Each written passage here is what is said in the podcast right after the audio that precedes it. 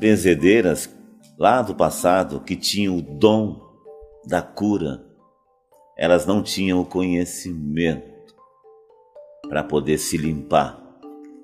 Apenas ajudavam por caridade. E muitas tinham sérios problemas de saúde, muitos benzedores tinham sérios problemas físicos e até emocionais, porque curavam as pessoas, ficavam com o problema das pessoas, o carrego das pessoas e não tinham conhecimento para se limpar, para poder eliminar aquela energia que ficavam.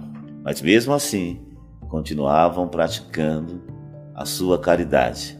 Hoje, nós da Umbanda estamos nos atualizando sempre para que todos os médios que possuem o seu dom mediúnico possam praticar a caridade, a cura espiritual através da incorporação da Umbanda e também estudamos vários fenômenos e várias técnicas para que esse médium possa se limpar, se purificar e a partir daí ter uma vida normal, ter saúde e poder exercer a sua função mediúnica.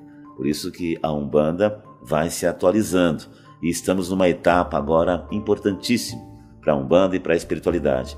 A atualização, a ciência que nós fomos buscar dentro da espiritualidade para ajudar a todos os médios a se desenvolverem, a praticarem e não serem afetados por ausência de fundamento. Muito obrigado.